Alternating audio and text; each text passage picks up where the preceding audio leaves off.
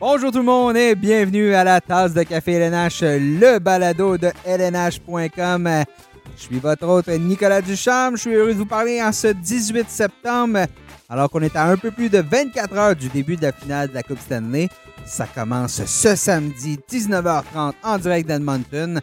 Les Stars de Dallas, qui sont les champions de l'Association de l'Ouest, qui vont affronter le Lightning de Tampa Bay, euh, qui a éliminé hier les Islanders de New York en 6 matchs pour euh, obtenir son billet pour euh, la grande finale. Donc aujourd'hui, ben, bien évidemment, on va euh, analyser cette finale de la Coupe Stanley. Euh, on va y aller de nos analyses, nos prédictions. On va faire aussi un petit retour sur les deux finales d'association. De plus, en deuxième portion de balado, ben, on va se pencher sur l'arrivée du défenseur Joel Edmondson avec les Canadiens de Montréal, Marc Bergevin qui était actif pour aller chercher un joueur de plus. Mais tout d'abord, écoutez, si vous nous écoutez, là, je vais vous dire, si vous nous écoutez sur euh, votre ordinateur euh, par l'entremise du site lnh.com, sachez aussi que vous pouvez nous écouter sur euh, ben, de, multitudes plateformes, celles que vous préférez, où vous trouvez vos balados. Faites une recherche, la tasse de café LNH, euh, on va, vous allez nous trouver. On est sur Apple, Google, Spotify, Deezer, TuneIn, plusieurs autres. Donc, une petite recherche, vous allez nous trouver. Suivez-nous, comme ça, vous ne manquerez jamais un épisode de la tasse de café LNH. Alors aujourd'hui à l'émission pour euh, discuter de tout ce qui s'en vient, cette grande finale 2020 de la Coupe Stanley, j'ai avec moi Sébastien Deschambault. Bonjour Sébastien. Salut Nick. Et Guillaume Lepage. Salut Guillaume.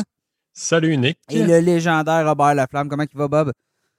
Bonjour Nicolas. Bob qui nous parle, euh, ben écoutez, tout le monde, on parle par la magie d'Internet, comme, euh, comme tout le monde, comme tous les, les- les milieux de travail depuis le début de cette pandémie.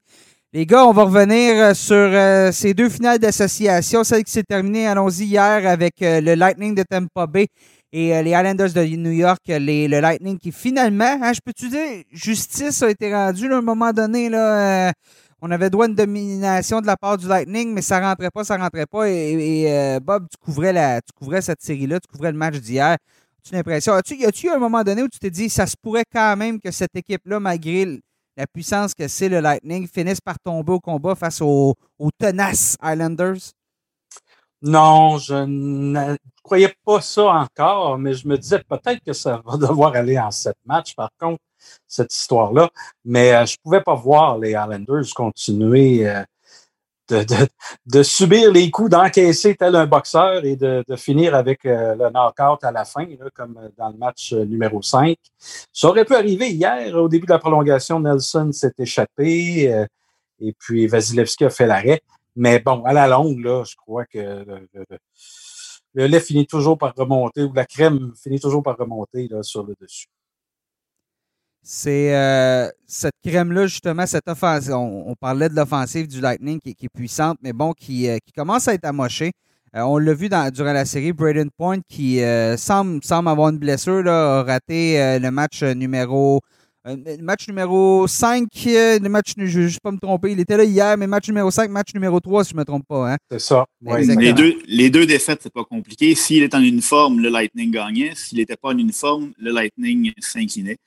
Euh, On a vu encore hier, même, diminué, c'est un, magicien avec la rondelle. Il a fait des entrées de zone hier là, où on, semble, il semble se diriger vers un, guet-apens avec trois joueurs autour de lui, mais c'est lui qui ressort du coin avec la rondelle, trouve un coéquipier. C'est vraiment un joueur qui, s'impose de plus en plus. On parle beaucoup de Kucherov, on parle beaucoup de Stamkos, mais Braden Point, euh, on, on constate à quel point c'est un joueur dominant puis un élément tellement important de cette équipe-là en attaque.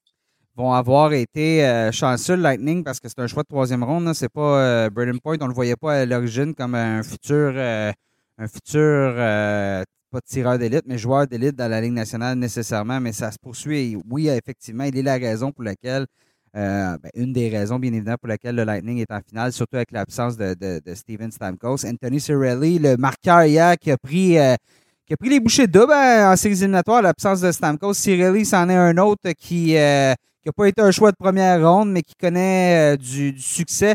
Les gars, vous pensez quoi de sa performance à lui en tant, en tant que jeune joueur? Là?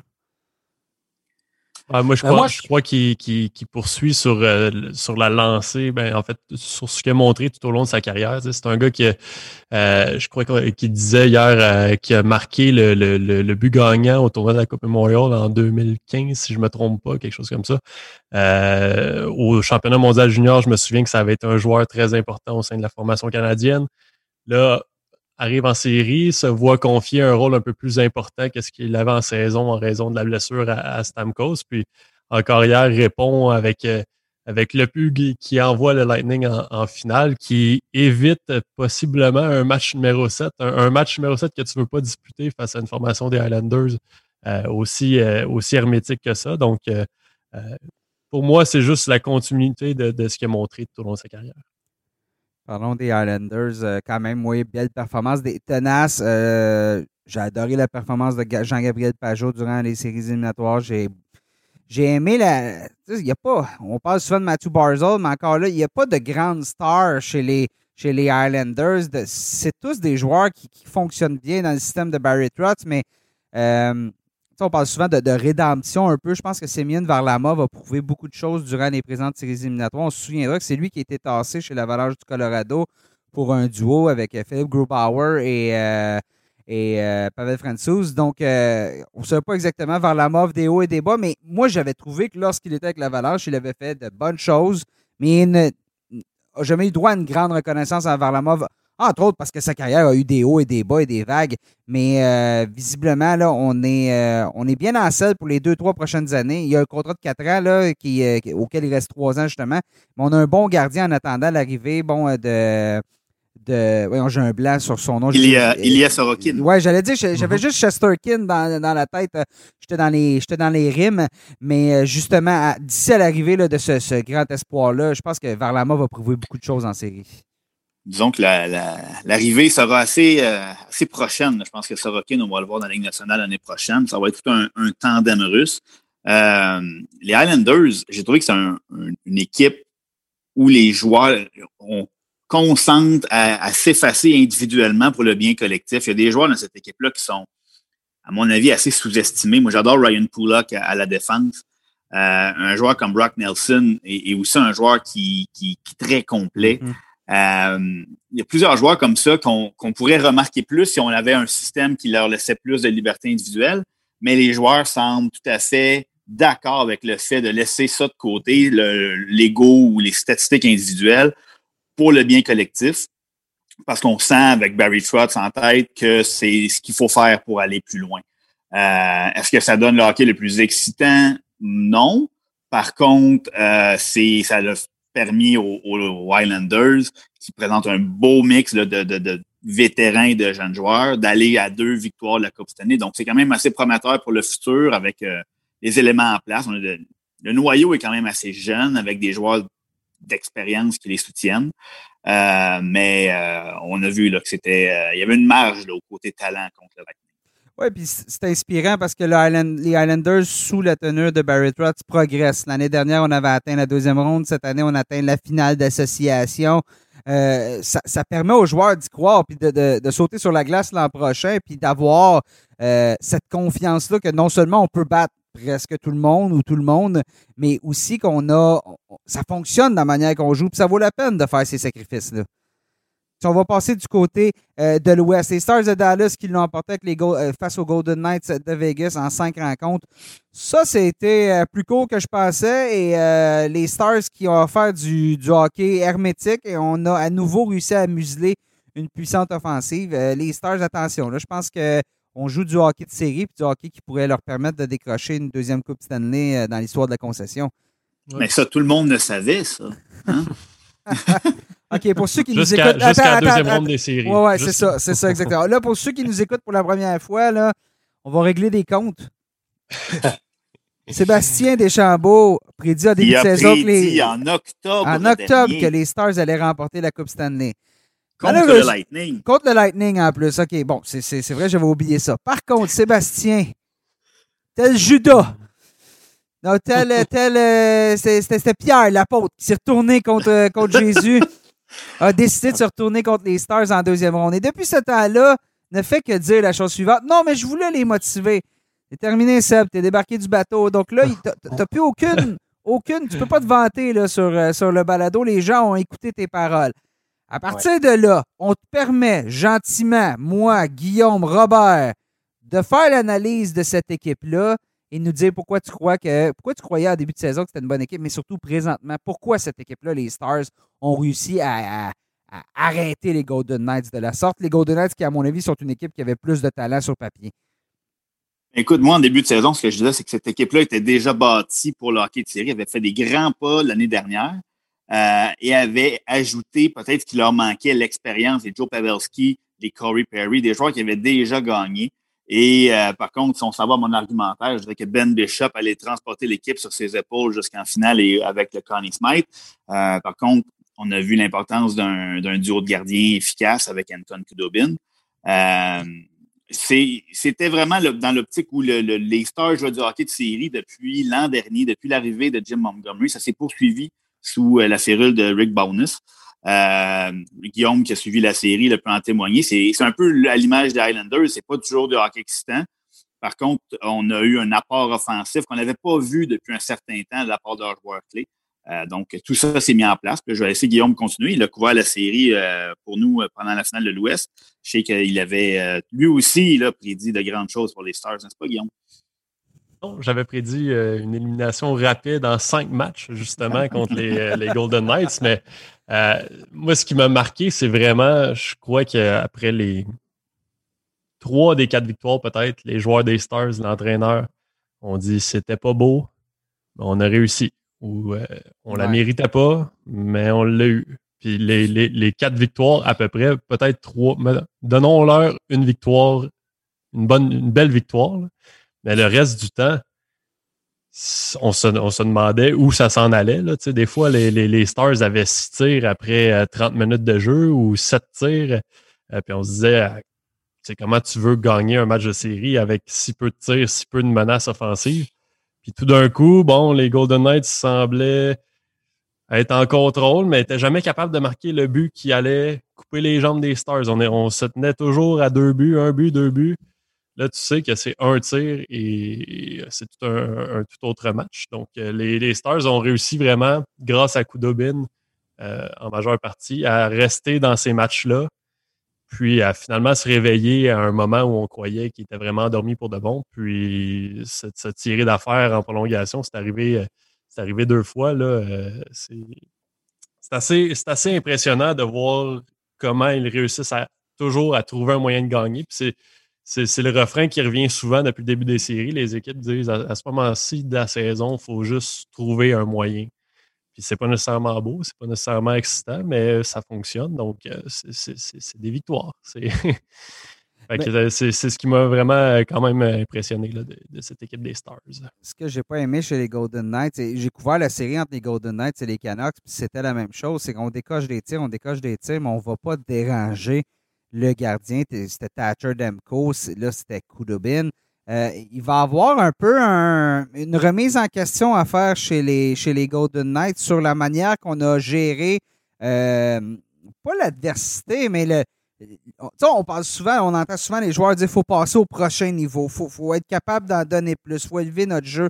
je pense que cette sphère-là, euh, d'aller où ça fait mal puis de saler le nez, ben je suis pas certain que les Golden Knights ont été en mesure de le faire. Je pense pas, à vrai dire. Je pense que quand tu termines le match avec 40 lancés puis tu as un but, il euh, y, a un problème. Il y, a quelque chose que tu n'as pas fait. Peut-être que ta sélection de lancer n'est pas la bonne. Puis je le sais qu'on dit souvent faut mettre des rondelles au filet parce qu'il va avoir un retour, parce que si, parce que ça. Mais si la boîte est étanche autour d'Anton Kudobin comme ça l'était, ben le retour, on n'a pas pu sauter dessus. Puis ça fait mal chez les, chez les Golden Knights qui ont, qui ont quoi? Je pense qu'ils ont 8 buts dans la série. Euh, chez, Theodore, lors des deux dernières séries, c'est le meilleur marqueur. Je ne sais pas si vous avez remarqué, chez Theodore, il, joue à, il joue à 60 pieds du filet. C'est un défenseur. Là. Non, mais moi, c'est vraiment. Tu, parlais des retours autour du filet. C'était pas rare que Koudobin, c'est pas un gardien qui est, qui est élégant, qui, est, beau à voir. Là, mais souvent, il se retrouvait dans son filet, puis là, tu, moi, j'appelle ça nager dans son, dans son but. Là. On ne sait pas trop où il s'en va, puis la rondelle est libre. Jamais les Golden Knights étaient capables de mettre le bâton sur la rondelle parce que tu avais cinq joueurs des Stars à peu près à deux pieds autour du demi-cercle. C'était une, garde fermée. C'était, vraiment, euh, dès que la rondelle descendait près du filet, ben là, on se regroupait, on descendait tout autour du filet, puis on limitait les, retours. Les, c'est, là que tu marques tes buts en série. C'est, exactement ce que Peter DeBauer a dit après le dernier match. Il dit ils ont gagné la bataille devant leur filet à eux, puis devant notre filet. c'est ça qui a fait la différence en, fin, de compte. C'est comme ça que ça va jouer en finale aussi. Ça va jouer devant les filets de, part et d'autre. Euh, je vous écoutais parler de, cette série-là que j'ai suivie. Et puis, ça bon, les Stars euh, vont être comme les Islanders finalement en finale. Hein. Ça, va ressembler un peu euh, au même style pour le Lightning, la, confrontation avec les Stars que celle avec les Islanders. Alors, ça, ça, va donner euh, des guerres de tranchées, des parties d'échecs, mais euh, au bout du compte, on, verra ce que ça donnera. Mais ça, annonce quand même une longue série. Je dois euh, pour donner suite à ça, ceux qui ont lu la, chronique de Simon Gagné nous disaient que c'est assez simple, on vient d'avoir la, pour la énième fois la bonne vieille vérité. Pour gagner, tes meilleurs doivent être tes meilleurs. Puis comme tu as dit, Nicolas, les meilleurs des jours de night ne sont pas livrés la marchandise. Je pense que juste Paul Stachny, depuis le sixième match contre les, euh, les Canucks, qui avait plus qu'un but parmi les attaquants. Aucun but pour Jonathan Marchessault en huit matchs, aucun but pour Mash Pacioretty en huit matchs. Donc, les meilleurs des Stars ont élevé leur jeu d'un cran dans cette série-là. Euh, Jamie Benn connaît d'excellentes séries. Euh, son trio en entier livre la marchandise. Alexander Aldulov a marqué des gros buts importants. Et surtout, moi, c'est Miro Cannon euh, qui, qui, est phénoménal euh, depuis le début des séries. Avez-vous, monsieur, je vous pose la question, pensez-vous que cette série-là va laisser des traces chez les Golden Knights? Parce que, ben là, on, là, on a, on, a, une controverse devant le filet. On a bien beau nous dire ce qu'on veut, que ça n'a pas laissé de traces, tout ce qui s'est passé avec Fleury, Leonard, tout ça, mais il va falloir prendre une décision dans ce dossier-là. Si on, est, on met euh, Leonard sous contrat, ben là, je suis pas certain que Fleury, on peut, on peut le garder. Je suis pas certain qu'un joueur comme Marc-André Fleury va, accepter d'être le, deuxième violon alors qu'il joue encore du très bon hockey. Euh, si on le fait pas, ben là, c'est Fleury à qui on dit ben écoute, euh, oui, on t'a tassé, mais là, euh, re-bienvenue numéro un.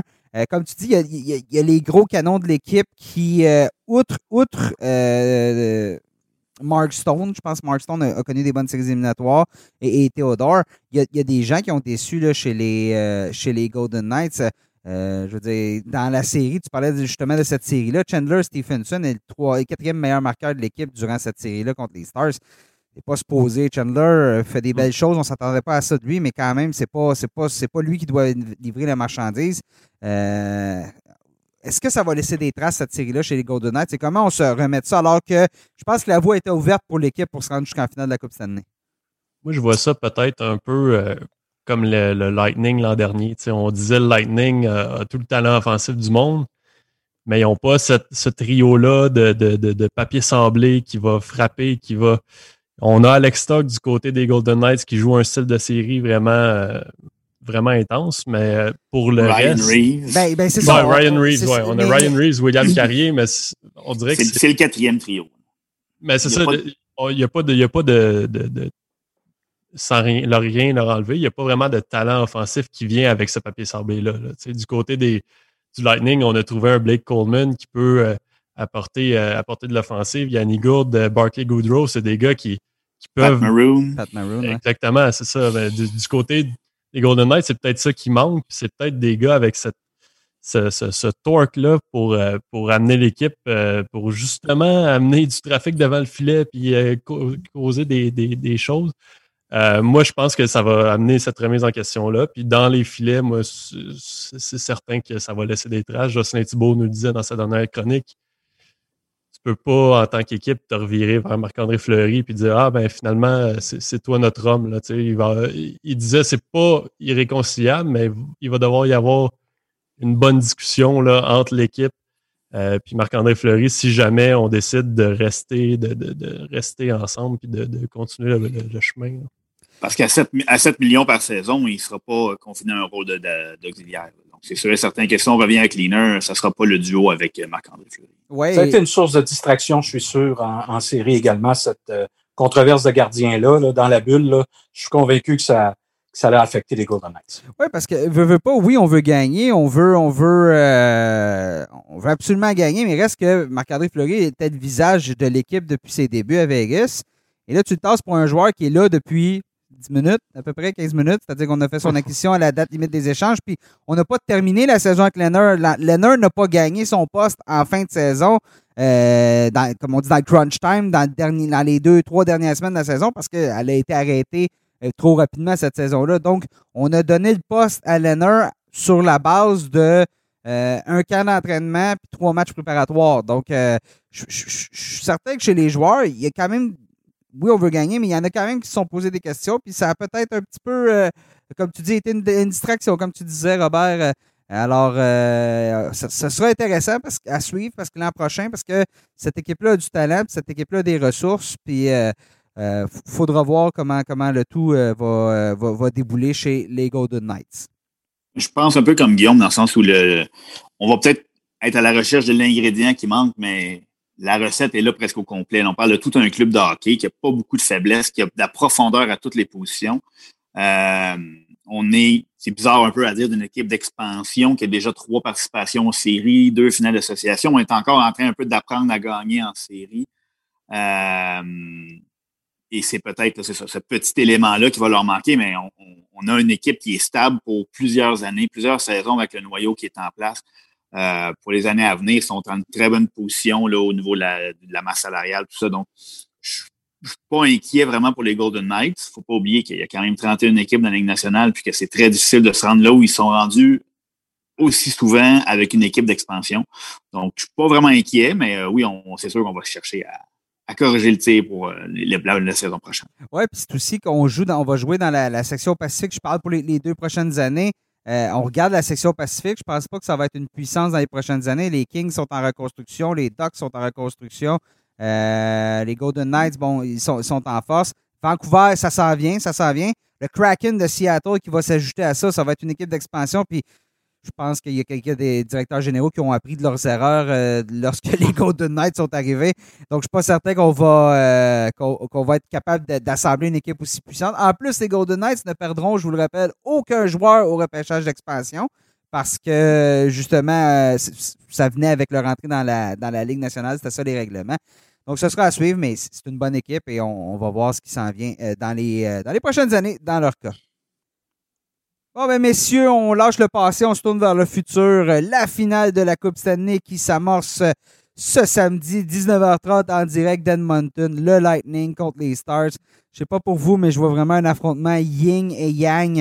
Puissante offensive, celle du Lightning. Puissante défensive, celle euh, des Stars qui, euh, qui, l'a prouvé dans les deux dernières années en étant parmi les plus puissantes de la Ligue. Guillaume, tu as suivi les Stars, euh, tu as suivi la série des Stars contre les Golden Knights. Euh, on a résisté aux Golden Knights, on a résisté à l'avalanche du Colorado avant aussi. Est-ce qu'on peut résister à euh, une offensive qui, est, euh, qui, est encore plus mature, celle du Lightning? moi, je crois que non. Là, je vais peut-être encore une fois me faire avoir par les Stars que, j'avais éliminé rapidement contre les Golden Knights. J'y vais avec le Lightning en 6. je, je suis d'accord avec Bob, ça risque d'être une série qui pourrait être assez longue. Euh, mais au final, je trouve que le Lightning est simplement comme un, petit edge à, chaque position. Euh, Quoique, le système des, Stars est vraiment, vraiment euh, hermétique, vraiment euh, efficace aussi. là, on, fait face à André Vasilevski devant le filet du Lightning. Ça, ça pourrait faire la différence parce que j'ai l'impression que si les Stars sont limités à un petit nombre de tirs, euh, disons, sur une période de, sur deux périodes euh, dans un match. Je vois mal comment euh, Vasilevski pourrait céder en troisième période et tout ça, comme, comme on l'a vu avec les Golden Knights. fait que les Stars, oui, vont devoir respecter leur plan de match, mais j'ai l'impression qu'ils vont devoir aussi générer un peu plus d'attaque parce que Vasilevski, c'est un gros défi pour eux. Euh, puis le prouvé euh, dans les dernières années, il a fait son, un, petit changement de mentalité parce qu'il était moins habitué à recevoir peu de lancers. Puis là, euh, depuis cette année, depuis l'année dernière, je pense, qui dit qu'il a fait vraiment le, switch pour être capable de, de rester concentré dans ces situations-là. Puis c'est exactement le défi auquel il va faire face. Puis je pense qu'il pourrait avoir le dessus sur les Stars. Je pense que la différence dans cette série-là, moi, j'identifie ça devant le filet. Vasilevski qui pourrait finalement éliminer les Stars de Seb. ah, ah, moi, ouais, vas-y, Seb. Oui, mais moi, écoute, je ne vais pas abandonner mes Stars euh, comme. Euh, comme tu l'as fait déjà. Ouais, ah. tu ne veux, pas les fouetter pour la finale? non, c'est ça. Pas du tout, parce qu'ils savent déjà. Ils, écoutent la, tasse de café LNH. Hein, donc, euh, j'ai déjà fait ce que j'avais à faire dans la bulle. Là, ils l'écoutent tous, là, je suis persuadé. donc, non, je sais maintenant qu'ils vont l'emporter. Effectivement, ce sera long. j'ai dit les Stars en 7. Euh, et plus ça va être long, plus je pense que c'est là que l'avantage des Stars va, s'imposer au niveau du repos, au niveau de la santé. on a parlé de Braden Point déjà, on a parlé de Steven Stamkos qui, oui, pourrait peut-être ah, effectuer un retour au jeu, mais un joueur qui n'a pas joué du tout en série, euh, aussi bon soit-il, un Steven Stamkos, euh, ça va être difficile de, revenir en pleine finale de la Coupe Stanley et jouer. Bon, il l'a déjà fait, là, on l'a vu revenir d'un caillot sanguin.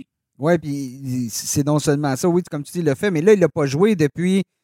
Ça fait longtemps, là, on est en saison là, en mars, la dernière fois qu'il a joué. Là, donc, exact, on, est loin. C'est quelque chose qui n'est pas facile à faire.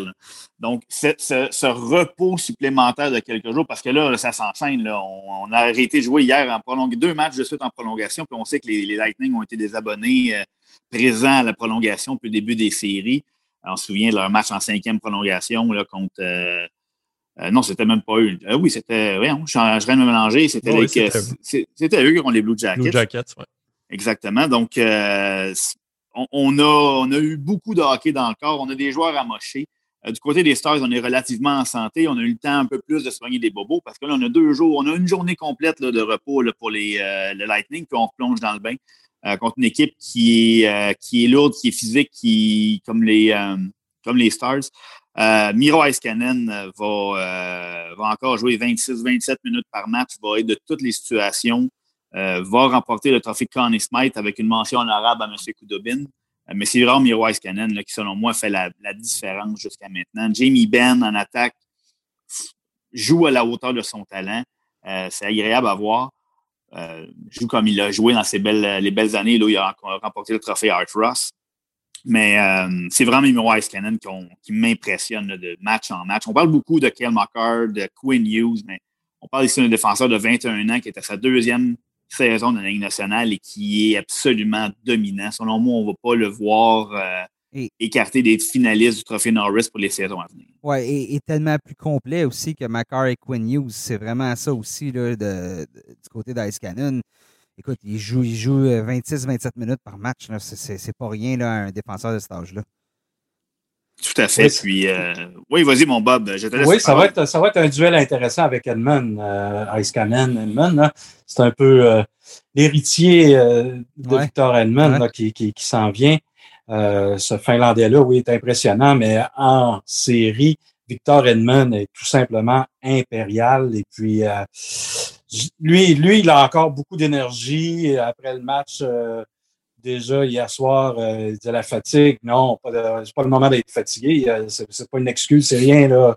On est en finale de la Coupe Stanley. Alors, euh, le Lightning commence cette finale-là diminué physiquement, un peu, un peu fatigué, mais je pense que ça ne sera pas un facteur en finale. Par contre, je suis d'accord avec toi, Seb, que si ça se rend jusqu'en 7, euh, les Stars vont bénéficier de, du repos qu'ils ont eu. Et plus ça va se prolonger, plus ça va les avantager. Mais euh, moi, je vois le Lightning euh, en finir en 6.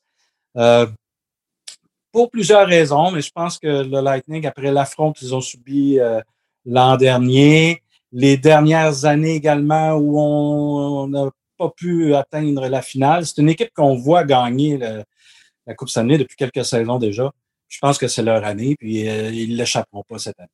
Et, mon côté, ma tête me dit le Lightning pour tout ce que tu viens de dire, euh, Bob, mais, mais mais là, il va falloir qu'à un moment donné, j'y avec ma logique parce qu'on rabroue les, Stars depuis le début des séries éliminatoires.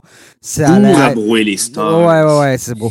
Euh, ça allait être l'équipe qui allait terminer dernière du tournoi à la ronde. Ça, il allait se faire sortir en première ronde. En deuxième ronde, l'Avalanche allait leur piler dans la face. En troisième ronde, les Golden Knights, ça va être facile. Puis on, ils sont en finale.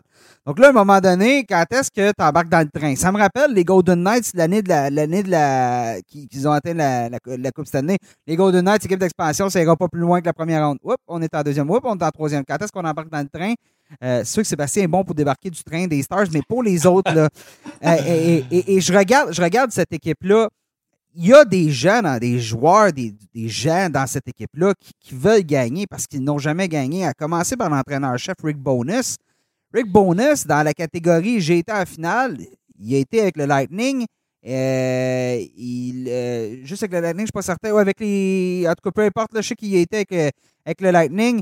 Et, n'a mm-hmm. pas gagné la Coupe Stanley. Il a été deux fois. Il a été avec les Canucks de Vancouver en 2011 aussi. Donc, deux fois, Rick Bonus n'a pas été en finale, n'a pas gagné. Il était adjoint. Comme entraîneur-chef, Bonus, ça n'a jamais été un succès. A dirigé de, de très mauvaises équipes, disons-le. Il avait très peu de ressources pour, pour devenir un grand entraîneur obtient sa chance par défaut cette année avec ce qui s'est passé avec Jim Montgomery.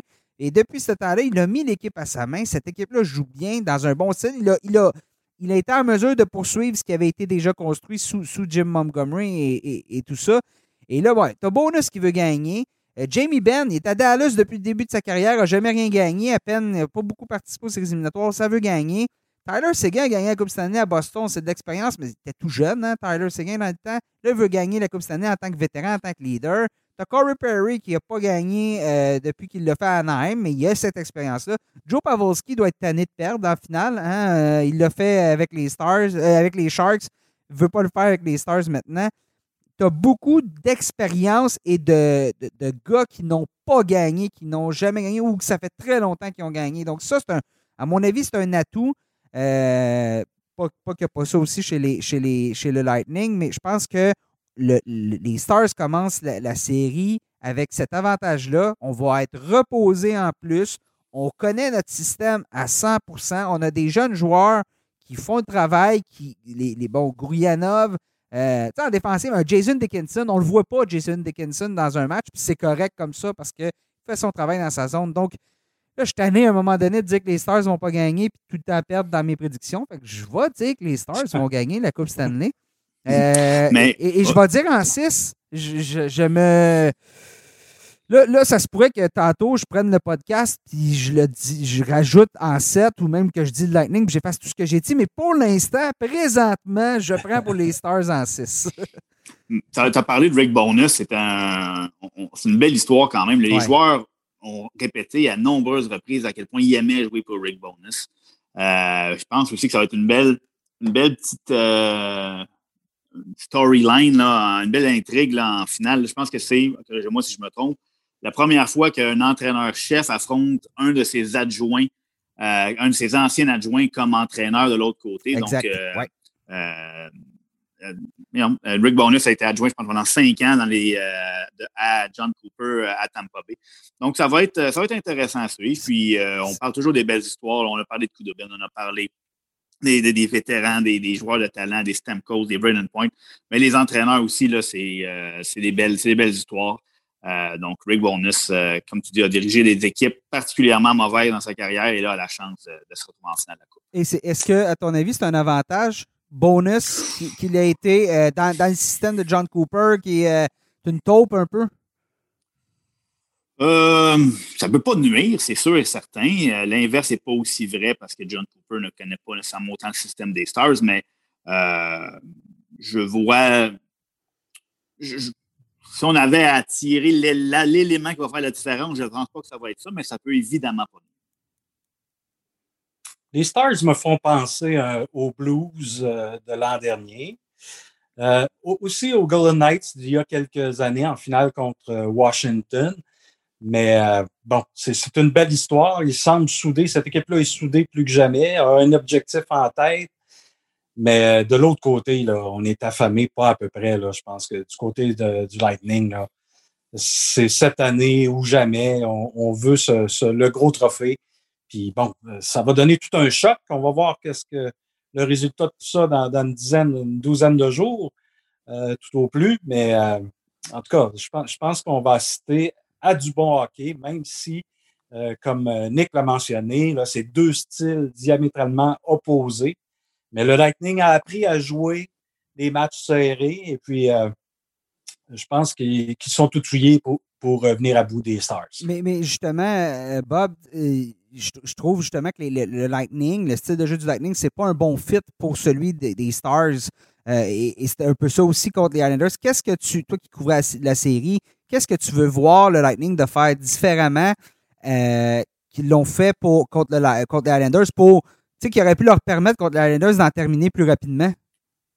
Ben, je pense que, et puis c'est là que peut-être les Stars vont rentrer dans la tête euh, du Lightning. Il faut, faut qu'ils finissent davantage autour du filet. Dans les deux derniers matchs, le Lightning a eu toutes les occasions possibles d'en finir avec les Islanders. C'est sûr que Varlamov a été très solide, mais je pense qu'on aurait pu, on a manqué, on a fendu l'air à quelques reprises, on a manqué des, des filets euh, qui, habituellement euh, dans les premières euh, rondes, le Lightning, ben, on, concrétisait ces chances-là. Mais contre les Islanders, vers la fin de la série, plus la série avançait, plus on se disait, oh, on dirait que Varlamov et les Islanders entrent dans, la tête du Lightning. On aurait pu faire un meilleur travail de finition. Puis si on commence la série contre les Stars de la même façon, alors là, à ce moment-là, on peut être dans le pétrin pour, partir. Puis, c'est corrigez-moi si je me trompe, mais moi, j'ai l'impression que malgré le fait que c'était des petits scores, je trouvais que le Lightning avait quand même de vraies bonnes chances, de genre de chances qu'on n'a pas vu les Stars accorder beaucoup euh, aux Golden Knights. Euh, tu as parlé, Guillaume, de à quel point c'était serré devant le filet d'Anton Kudobin. Je trouvais qu'il y avait beaucoup là, de, de, de là, de, première qualité du Lightning. Soit on, on ratait la cible, soit Verlama faisait l'arrêt, les quelques poteaux, mais on a eu quand même beaucoup de bonnes chances de marquer que je ne m'attends pas à revoir contre les Stars. Donc, c'est là un peu que je vois que le. Tu as parlé de jouer dans la tête des, des Stars. C'est un peu, euh, un peu la même façon que je l'aborde. Je pense pas qu'on va pouvoir indéfiniment contenir l'attaque du Lightning, mais par contre, le Lightning, ça a eu de la difficulté contre les Islanders. Je pense qui vont être encore plus frustrés par euh, celle des Stars, qui est plus hermétique, à mon avis, que les Tele Islanders. Oui, c'est possible, ça. Oui, je suis d'accord avec ça. Mais bon, on, verra. Ça va se jouer sur, sur la glace. Puis je continue de favoriser le Lightning. Tu ne me convaincs pas encore, Seb. un jour, un jour. mais, visiblement, ce qui est certain, puis je l'écoute au, fruit de nos discussions, mais c'est qu'il n'y a pas un gagnant qui est assuré. Il n'y a, a, pas quelque chose qui, qui, qui semble être l'évidence présentement. Là.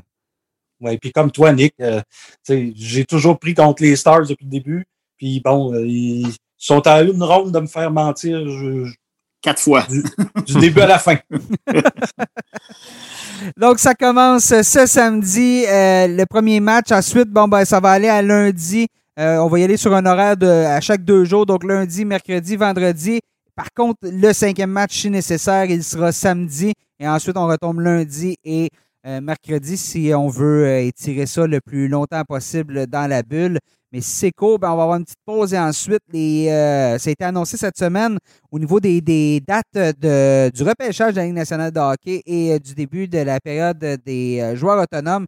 Donc, c'est le 6 et le 9 octobre. Donc, ça va débouler quand même rapidement, mais on va avoir un, petit moment de repos euh, bien mérité, hein, disons-le, pour tout le monde ici qui a couvert. Euh, enfin, le repêchage, Nick. Oui, oui. Toi, toi qui. Euh, Après un an et un peu plus d'un an à couvrir les, les, mêmes, les mêmes espoirs, on va finalement savoir à quelle équipe ils vont appartenir. Ah, on va passer à l'autre année d'après euh, tout de suite après. Pauvre Alexis Lafrenière, il ne sait plus quoi dire à un moment donné, les, mêmes questions depuis un an et demi. on ne sait même pas quoi lui demander non plus. C'est temps que ça se produise. fait que justement, quand ça, ça va arriver, le repêchage, Guillaume, toi, tu as fait tes devoirs, tout ça, donc on va pouvoir en, reparler. Euh, on va avoir une émission spéciale sur le repêchage, une émission spéciale euh, du balado sur la période des joueurs autonomes. On va peut-être tout faire ça en même temps parce que ça va aller assez rapidement. On verra bien rendu là. Donc voilà donc pour la Coupe Stanley. Messieurs, je vous amène sur un autre terrain parce que même si les séries éliminatoires sont toujours en cours, ça n'empêche pas les équipes de procéder à des transactions et Marc Bergevin a été à nouveau actif. Il a fait l'acquisition de Joel Edmondson des Hurricanes de la Caroline en retour d'un choix de cinquième ronde. Euh, Edmondson qui pouvait être joueur autonome sans compensation. Et non, ben, les Canadiens qui euh, ont, euh, lui ont offert un contrat de 3,5 millions pour 4 ans. Donc, ça a été signé. on est mercredi que été signé entre le défenseur et, et Tricolore. je veux vous entendre. Bob, Joel Edmondson, t'en penses quoi comme acquisition? Ben, moi, je trouve que c'est une excellente acquisition. Puis j'aime la façon que Bergevin a procédé. Il n'aime pas le marché des joueurs autonomes ces journées-là qui, où là, ça déferle et puis on, accorde des contrats faramineux. Souvent, on surpaie les joueurs. Mais là, cette fois-ci, puis je pense que c'est une façon de faire qu'il va privilégier. Acquiert un joueur, quitte à céder un choix de repêchage, passe le message aux joueurs qu'on te veut vraiment, négocie directement avec lui et en vient à une entente. Alors, je pense que c'est un bon procédé, c'est une bonne acquisition. C'est un joueur euh, de la trempe de Ben Chariot. Alors, je pense que le top 4 des Canadiens maintenant est, coulé dans le béton. On a quatre défenseurs euh, bon, qui ont, le physique de l'emploi et puis qui euh, sont en mesure d'apporter tous les ingrédients qu'une bonne brigade de défenseurs doit apporter à une équipe. Ben, moi, ce que j'aime beaucoup de cette, euh, de cette décision-là, c'est qu'on enlève beaucoup de, pression sur les épaules du jeune Romanos. Euh, l'année dernière, l'année prochaine, tout le monde s'attend à le voir à Montréal, mais il y a tellement d'attentes que c'était un peu euh, lourd à l'échec parce c'est très lourd pour un jeune homme comme ça d'arriver puis là de faire. Surtout pour un défenseur. Exactement, d'arriver dans un top 4 comme ça, d'une équipe qui, là, qui commence à, à, afficher ses couleurs comme quoi on veut aspirer à plus.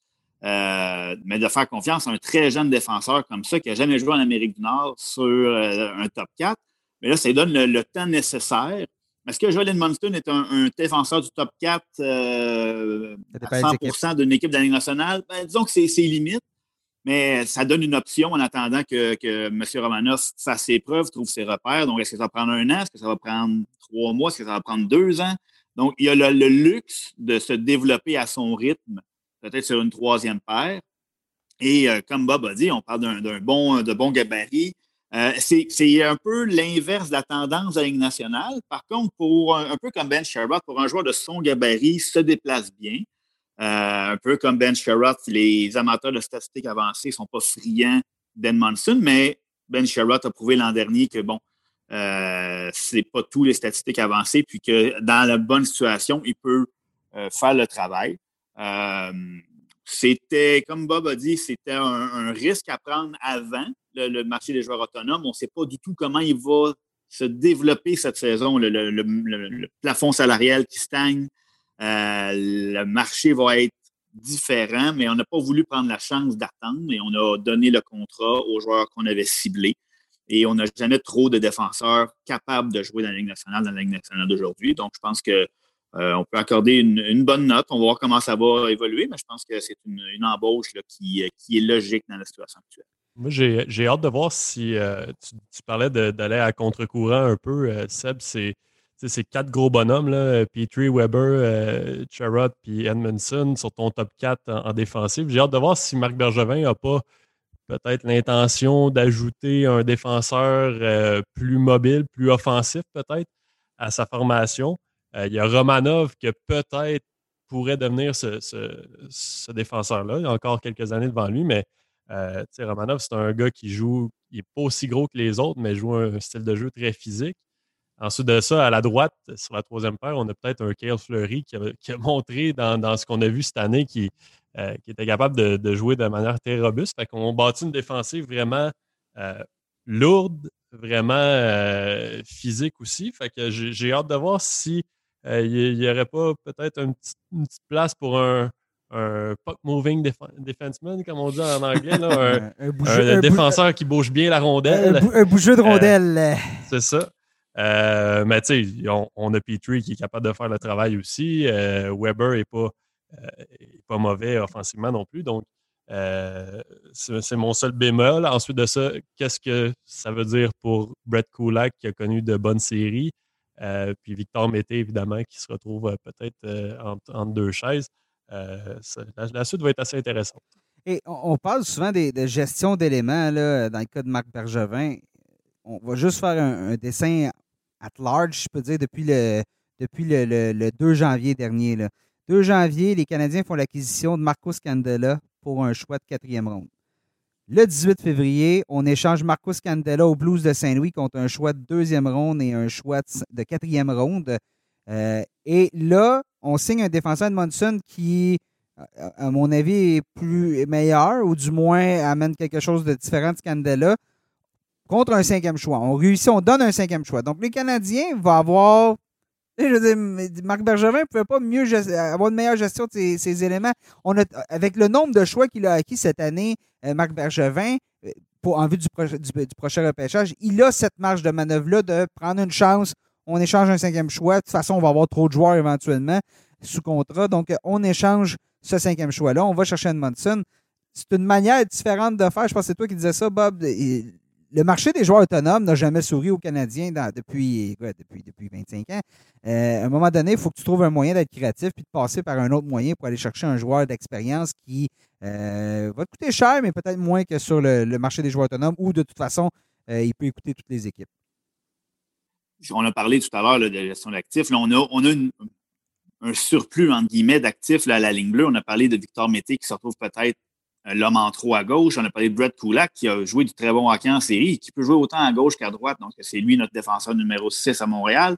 Est-ce que Noah Jolson est prêt à assumer un, un, poste à temps plein? On ne l'a pas fait utiliser dans la bulle, mais il semblait prêt à, jouer après une longue convalescence des dernières saisons. On a Kale Fleury, dont euh, Guillaume a parlé. Donc, on a une bataille pour, le, les postes de 6, 7, 8. Et c'est des joueurs qui ont déjà presque tous montré qu'ils pouvaient se débrouiller dans la Ligue nationale. Donc, on n'est plus à, l'époque des, expériences. On a de l'expérience qui est prouvée en défensive. On a, on a décidé qu'on allait protéger peut-être un peu mieux Carey Price et maintenant Jake Allen. Euh, on a vu on a vu que Kerry Price, quand est reposé, quand voit la rondelle, quand les coups des franges devant son filet est capable d'être toujours aussi bon, on l'a vu là en série. Donc, l'objectif derrière une embauche comme Edmondson est aussi d'aider le travail de ses gardiens. Donc, on va, euh, euh, on va voir comment ça va se dérouler. On a parlé encore de la place 1 sur la masse salariale. On a des actifs comme Max Domi, euh, les rumeurs qui entourent Philippe Dano, Victor Mété. On a plusieurs joueurs là où on, qu'on n'a pas encore de réponse et le, marché des, joueurs autonomes va évidemment apporter beaucoup de ces réponses. Et, on a le cap salarial de notre côté. il y a encore beaucoup de place, mais bon, on a dans les actifs qui, appartiennent aux Canadiens, Max Domi et Victor Mété ont besoin de nouvelles ententes. Mm-hmm.